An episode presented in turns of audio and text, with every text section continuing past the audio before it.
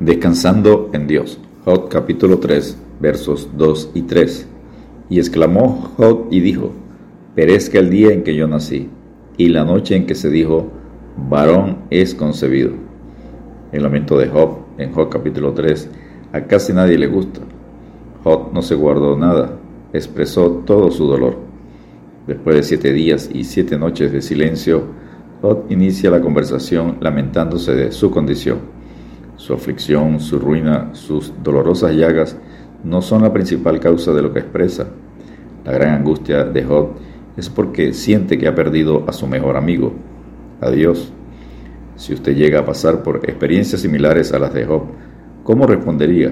¿Se enojaría? ¿Se amargaría? ¿Culparía a Dios? ¿Cuál sería la reacción adecuada frente a la dura aflicción? Pidamos a Dios, enséñame a hacer tu voluntad, porque tú eres mi Dios tu buen espíritu me guíe a tierra de rectitud. Salmo 143, 10. Número 1. El tiempo de la prueba. Al séptimo día de estar sufriendo la enfermedad, Jod, capítulo 2, verso 13, Jod cae en conflicto con su fe y declara, perezca el día en que yo nací y la noche en que se dijo, varón es concebido. Jod 3.3. Jod estaba deprimido, triste, en una confusión absoluta, aislamiento total en el basurero de la ciudad, dolor insoportable, ninguna esperanza de cambio, sentado en un lugar asqueroso, privado de todas las comodidades del hogar.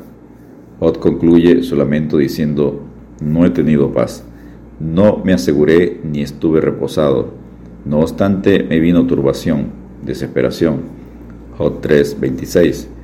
La mayor preocupación de Jot era que su mejor amigo Dios no le hablaba y parecía estar ausente y no le respondería tras un largo tiempo de prueba, aflicción, al final de su enfermedad en el capítulo 38. ¿Cuál es tu actitud hacia Dios cuando tienes mucho tiempo en medio de una prueba y Él no responde? Job no maldijo a Dios como había predicho Satanás en Job 1.11 y Job 2.5, ni tampoco mostró impulsos suicidas. Veamos qué dice Job. Número 2. Job lamentó haber nacido Jod capítulo 3 versos 1 al 10. Jod se lamenta diciendo, perezca el día que yo nací, y la noche en que se dijo, varón es concebido. Jod 3.3. En medio de una depresión, el profeta Jeremías se lamentó de manera similar en Jeremías 20, versículos 14 y 15.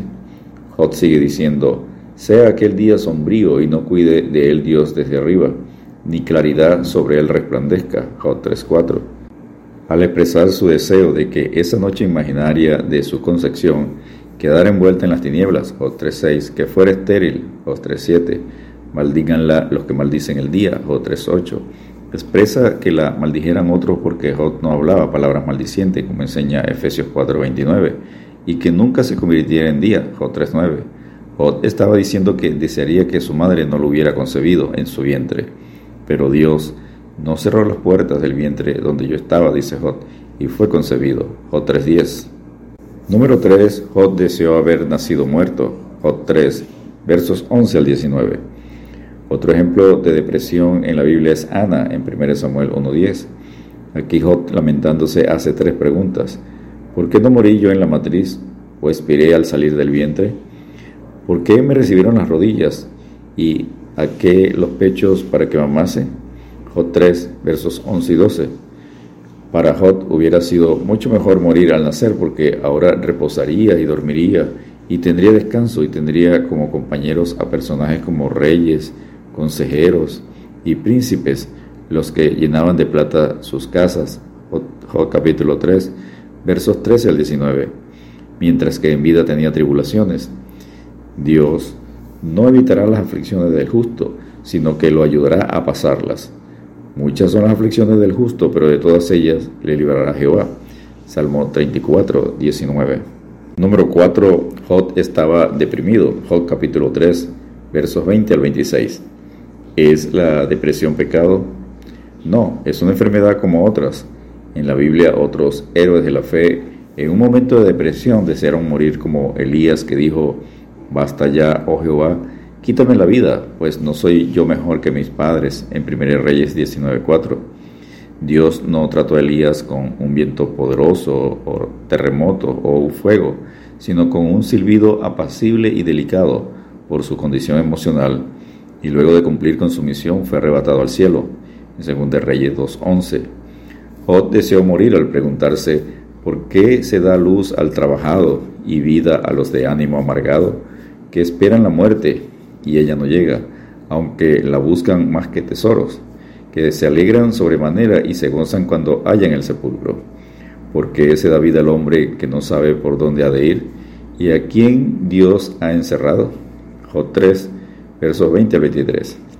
Dios permite que vengamos a este mundo con un propósito, glorificar su nombre. Isaías 43, 7. Por lo tanto, no moriré, sino que viviré y contaré las obras de Jehová. Salmo 118, verso 17. Para el creyente, lo mejor es la buena voluntad de Dios, agradable y perfecta. Romanos 12, 2.